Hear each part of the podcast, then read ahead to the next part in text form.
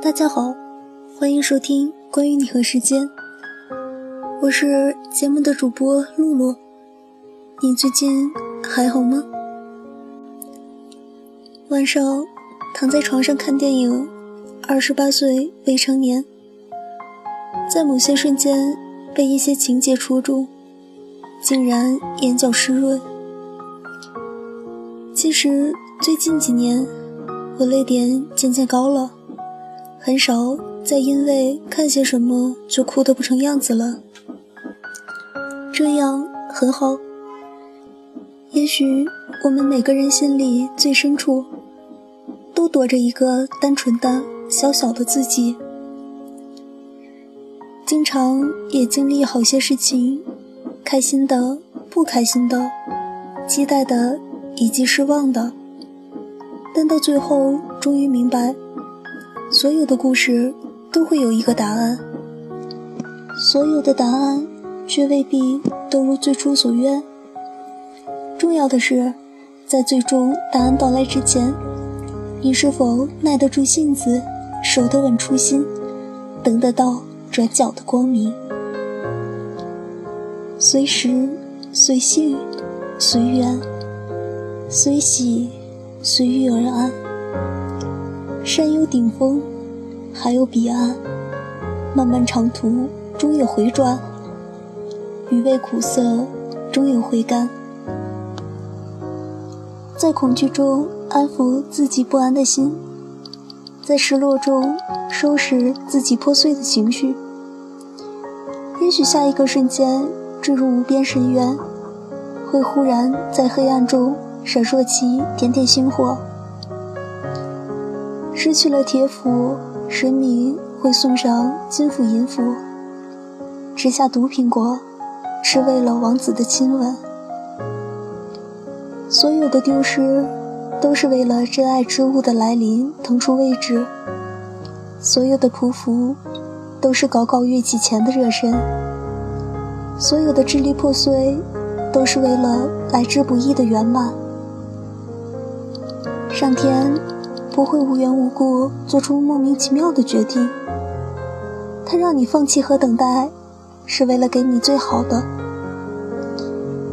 所有的欺骗、侮辱和伤害，只是这个世界温柔补偿的序曲。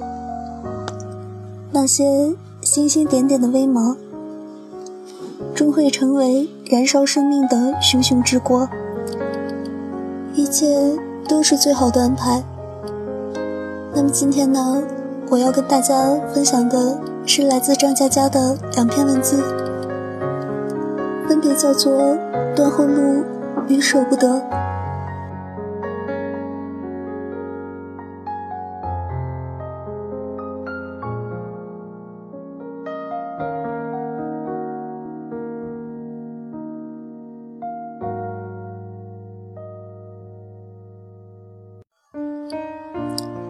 断后路，人都有一个毛病。当你知道一件事情不能再继续下去，可毕竟还存在舍不得，你总会咬咬牙斩断后路。这种毛病我经常会犯。之前有个剧本要截稿。但我还沉迷于小龙虾之后打游戏的快乐，玩着玩着，突然告诉自己，不能再这样下去了。我删掉了所有外卖号码，把游戏转移到别的设备，保证自己只有一台空白的电脑。为了让后路来得更猛烈一些，又去买了一箱矿泉水，一箱泡面。接着反锁家门，把钥匙丢进马桶冲了下去。每一个斩断后路的人，其实都知道自己不会坚定，要不逼自己一把，怎么能够放下？静心凝神，打字到半夜，饿得脑子都发出咕噜声。这时候最绝望的事情发生了。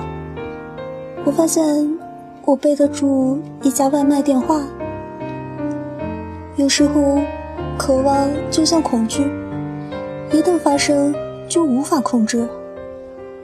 我先后打了外卖电话、开锁电话，还有约朋友喝酒的电话。在等待的过程中，我决定游戏一会儿。这些说明我做的不够绝。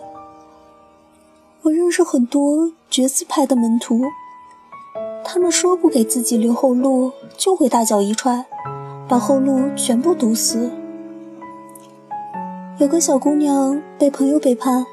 红着眼睛说：“我绝对不会原谅他。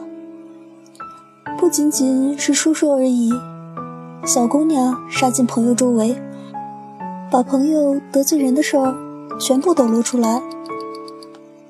本来他们只是一场寻常的背叛，从那时候起变成了真正的血海深仇。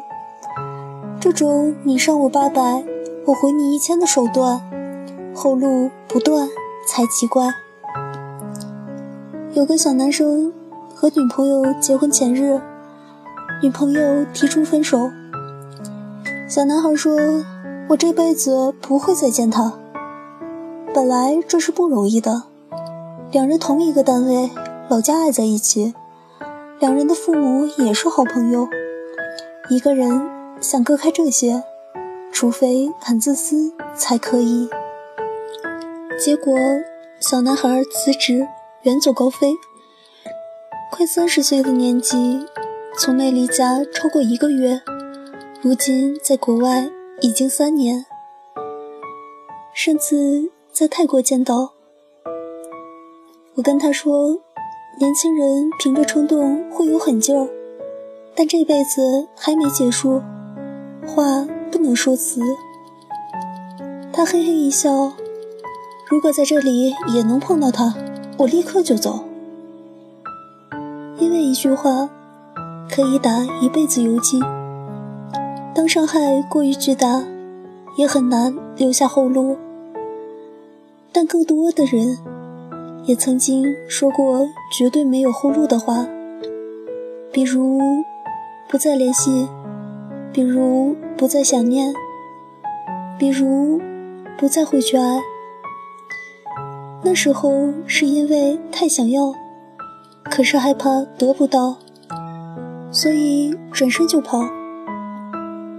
太害怕了，未来这个充满希望的词，就变成了后路这么个沮丧的样子。但如果一件事情你还想着断后路，只能说明心里面还存在着一点希望。上面那两个。绝字门的高手，后来也没做到当初说的话。小姑娘有次受伤在家，那个朋友默默想了半天，端着一锅滚烫的白粥送到门口。小姑娘看到朋友的手被烫起了泡，想起上次烫起水泡还不撒手的人是她妈妈，她端过来，终于原谅。回不到过去的交情，但也不在乎以后的交情。小男生清明回老家探亲，经过以前和他一起听过民谣现场的小酒吧。他以前每到这个路段都会紧张，但是那天他看着门牌，只是想进去喝一杯饮料，不逃避，但也不是为了怀念。他走进那个酒吧，就真的只是为了口渴。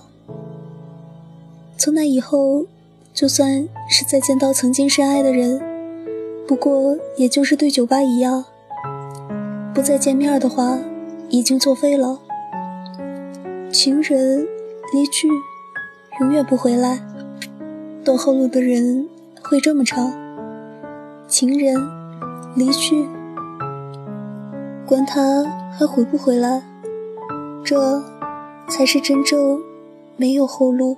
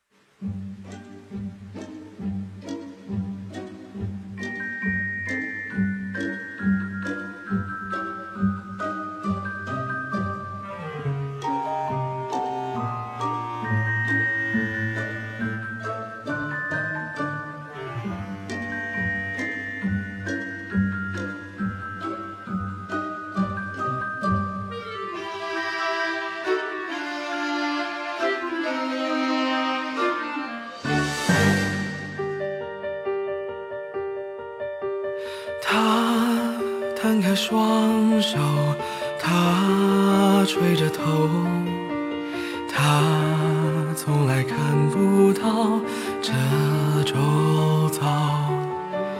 他站住双脚，他冰冻了脸庞，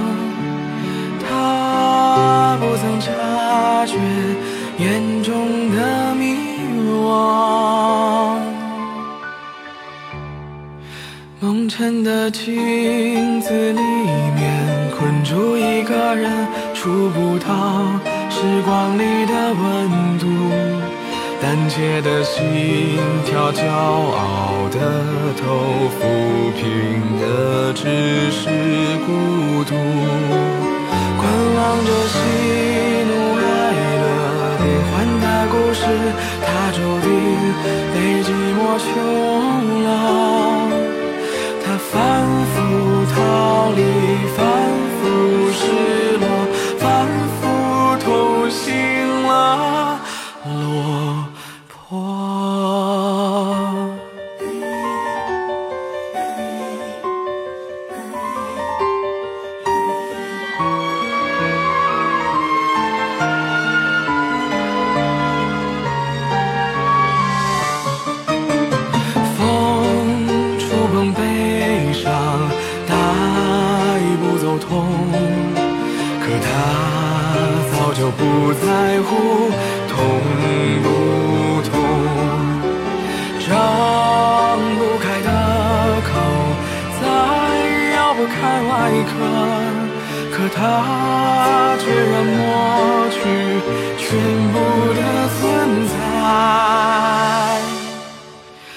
蒙尘的镜子里面，困住一个人，触不到时光里的温度。胆怯的心跳，骄傲的头，抚平的只是孤独。观望着喜怒哀乐变幻的故事，它注定被寂寞囚牢。反复逃离，反复失落，反复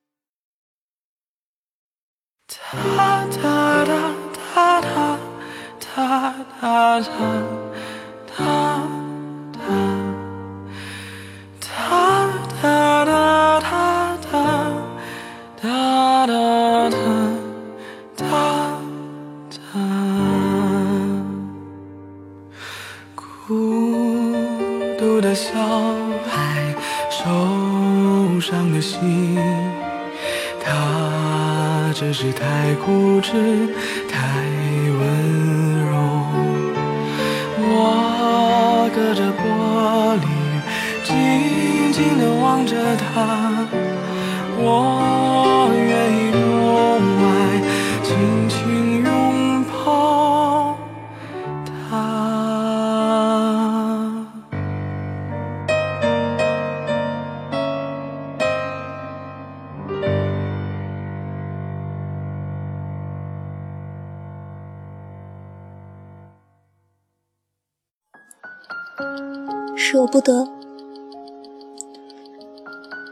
舍得，从来不是自己的决定。这两个字儿能真正说出口，只能是有个人扇了你巴掌，把你打到残废，趁你还在爬的时候先飞速离开。确实没办法了，就可以说舍得。但大部分情况下，却是明知道过分宠着对方，变得小心而低微，却舍不得跟对方说一句不。也清楚，有些原则性的矛盾根本走不到将来，却舍不得现在。已经付出了几乎全部的时间，连睡眠也放入他的角色，但距离就像漂白液，一点点儿漂去快乐，但还是撑下来了，因为舍不得，舍不得心有灵犀。也舍不得大半年日日夜夜努力去更深的了解，因为舍不得一个人，所以舍得了自己以前的全部生活。因为朋友永远都在，在老地方小酒馆等着。但爱情里面一旦舍得，这辈子也许都碰不到面儿。一条路上。明镜似的照着所有的可能性，每一种都不是你能接受的结局。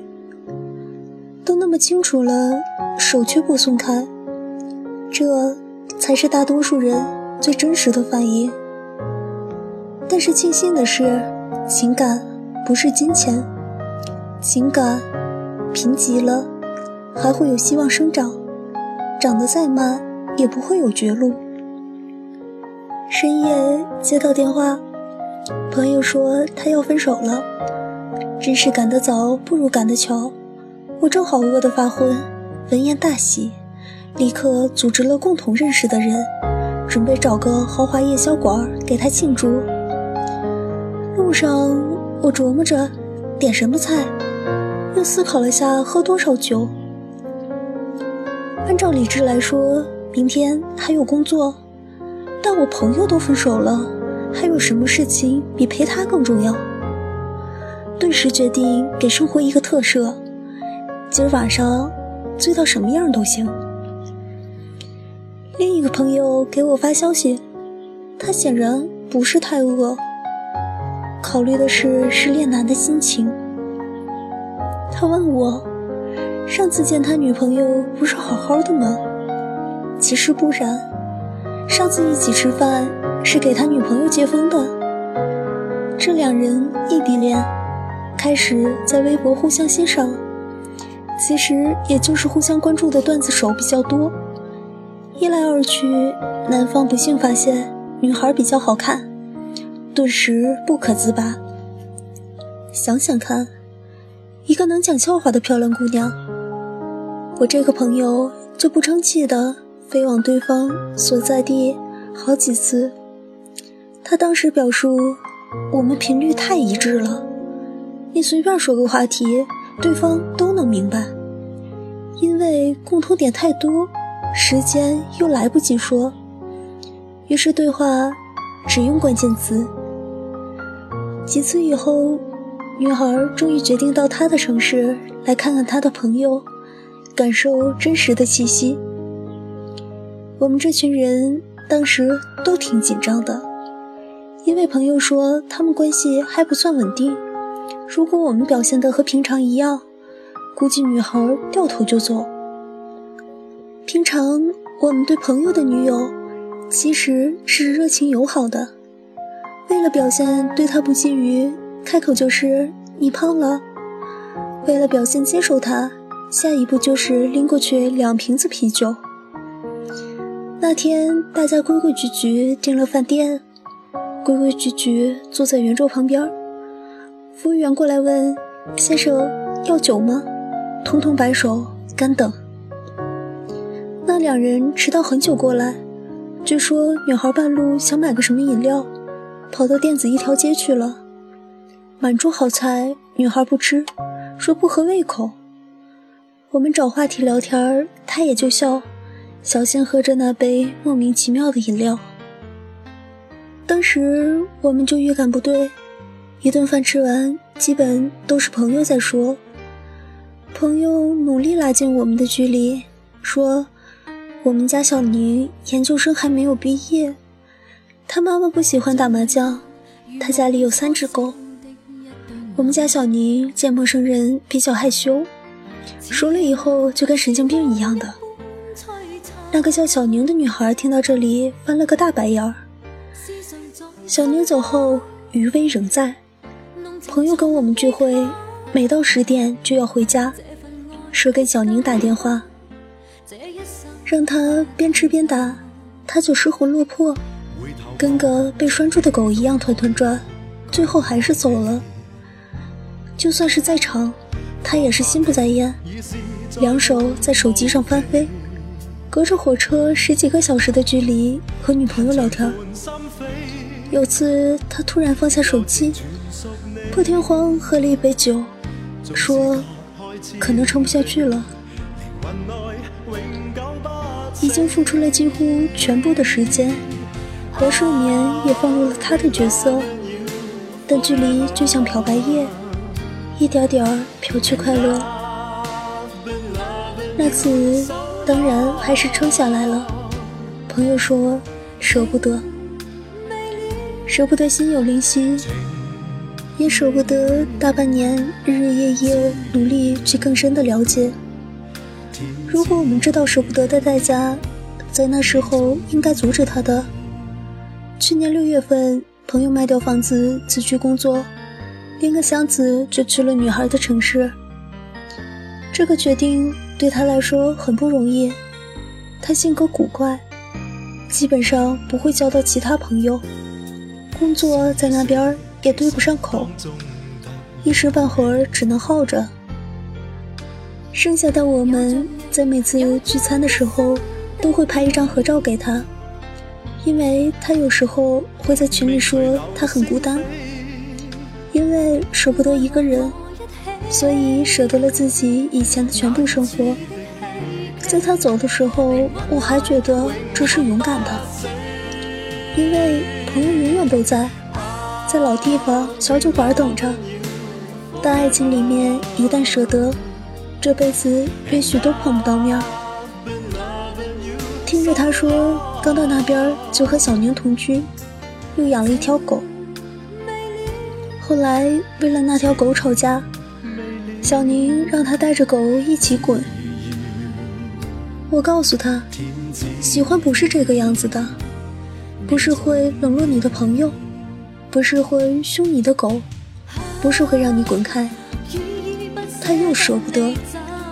阳光好的时候，一起去公园遛狗，狗听话了一点儿，舍不得小宁脸上笑眯眯的模样。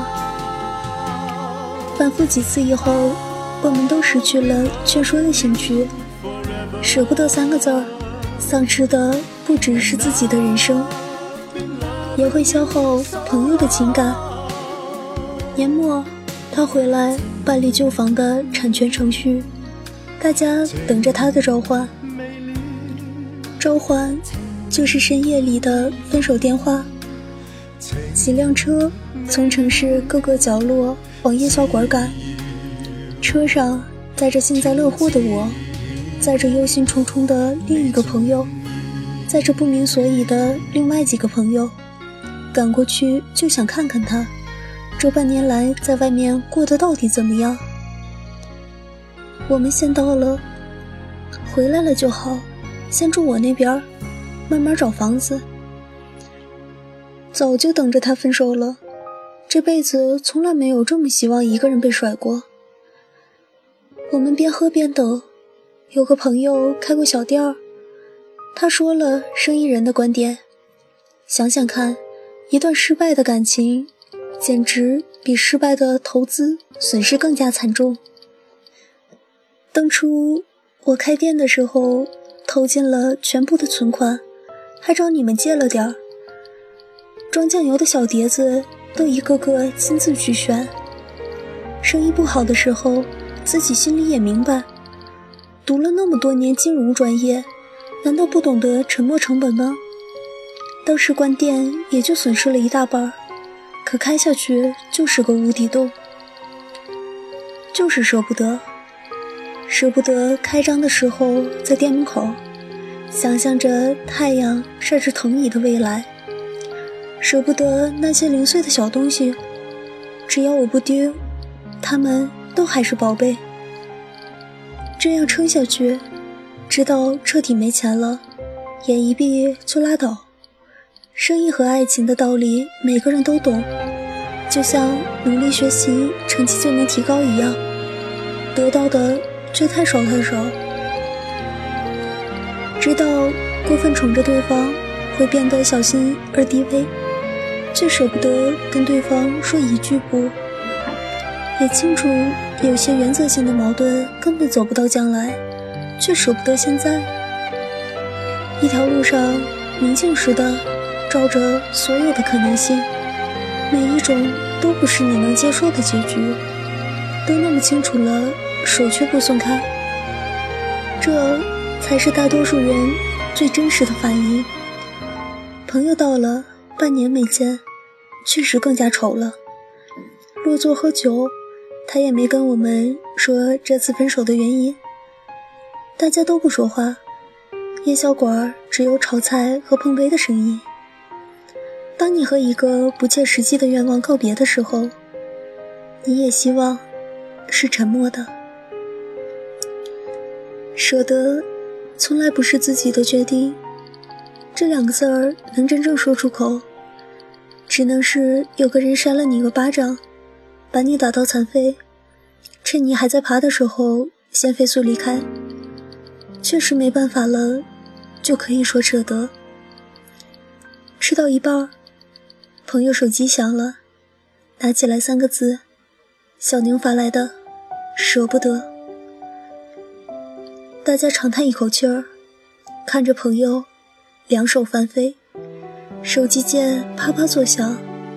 生意人有点醉了，说：“曾经也想过，再撑撑会不会好一点儿。现在看到他，只觉得很可怜。但是庆幸的是，情感不是金钱，情感。”贫瘠了，还有希望再生长，长得再慢，也不会有绝路。我懂你的不容易，不管是断后路，还是舍不得。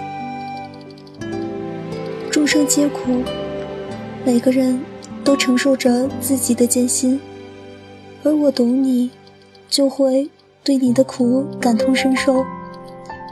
纵使不能为你分担，也要在这苦里加点糖，尽我所能让你好过一点儿。我懂你的不容易，所以发自内心的体谅你的过失、你的消沉、你的任性、你的平庸。我不是不会生气，而是知道不该生气。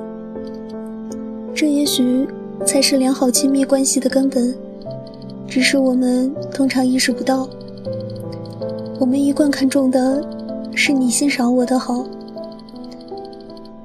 你要看到我的美，我的才华，我的智慧，我的善良，这样你就会爱我、宠我、珍惜我。这当然也重要，但仅有这个其实远远不够。其实无论什么关系。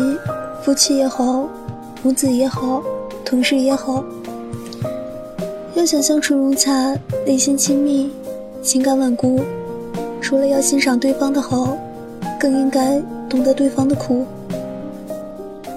作为儿子，如果你知道生活给老妈的巨大压力，知道她能力有限，受的教育又不多，那么就算她拿不出你买房的首付。不会用新观念教育你的孩子，你也不会生气。你对他就只有爱和感恩。作为母亲，如果你知道女儿三十岁还没有男朋友，是因为她上一段感情未育，或者她很努力去找了，但还没有遇到合适的人，她比你更煎熬。那么你就不会整天抱怨唠叨，逼迫，给他增加不必要的压力，反而会宽慰他、支持他，让他知道有老妈做自己的坚强后盾，不必急，不用怕。作为员工，如果你知道老板每天多么焦头烂额地处理业务，直到他力不从心却无处依靠，你就能谅解他的严苛和暴脾气，就会知道应该踏实认真工作，实实在在地为公司尽一份力。作为老板，如果你知道员工要养活一家老小，房贷压在头顶。父母年迈多病，你就不会因为他计较奖金而质疑他的人品，不会冷漠的用工作填满他的所有假期，你就会愿意稍微多付一点奖金，多给他些时间去照顾父母孩子。你懂了他的不容易，就能设身处地的体谅他的小毛病。包容他的坏脾气，你们会建立起更健康、亲密、牢固的关系。你懂了我的不容易，你就走进了我心里。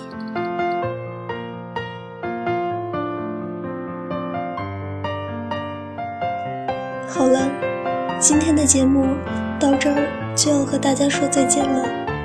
如果你有什么想和我们分享的小故事、小心情？欢迎大家在新浪微博关注我的私人微博，艾特戴着面具的喵小咪，或者是关注关于你和时间的微信公众平台 b a i l u y u x i，和我互动聊天我是主播露露同学，下期节目我们不见不散。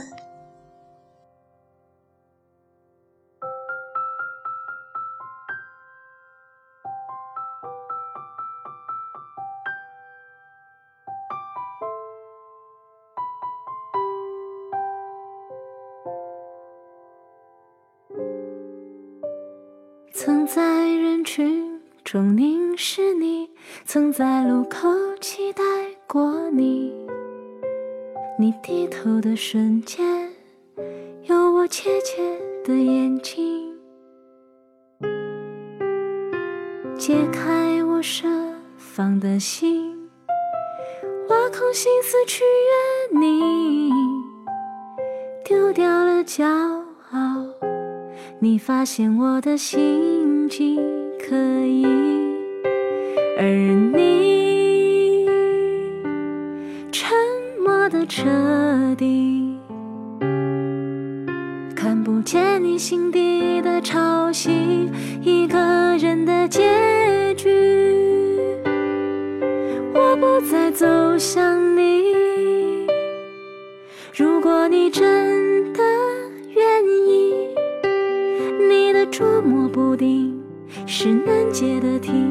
挥霍着我绝望的耐心。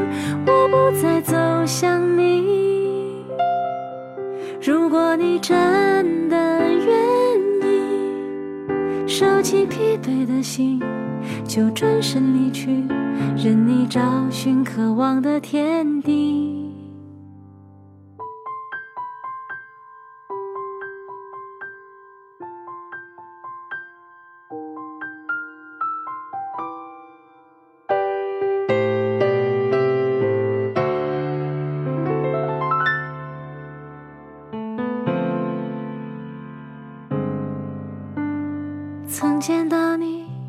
心跳不已，甚至忘记呼吸的频率。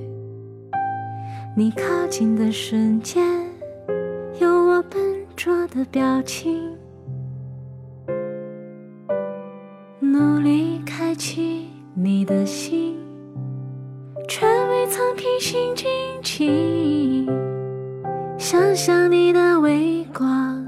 是否在我这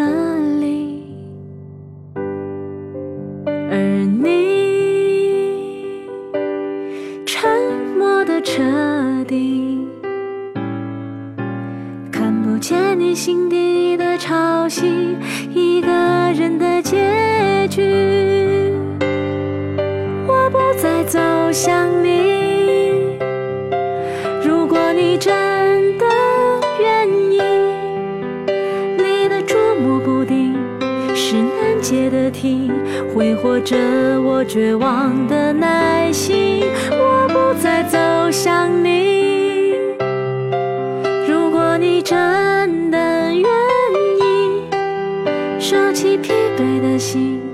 就转身离去，任你找寻渴望的天地。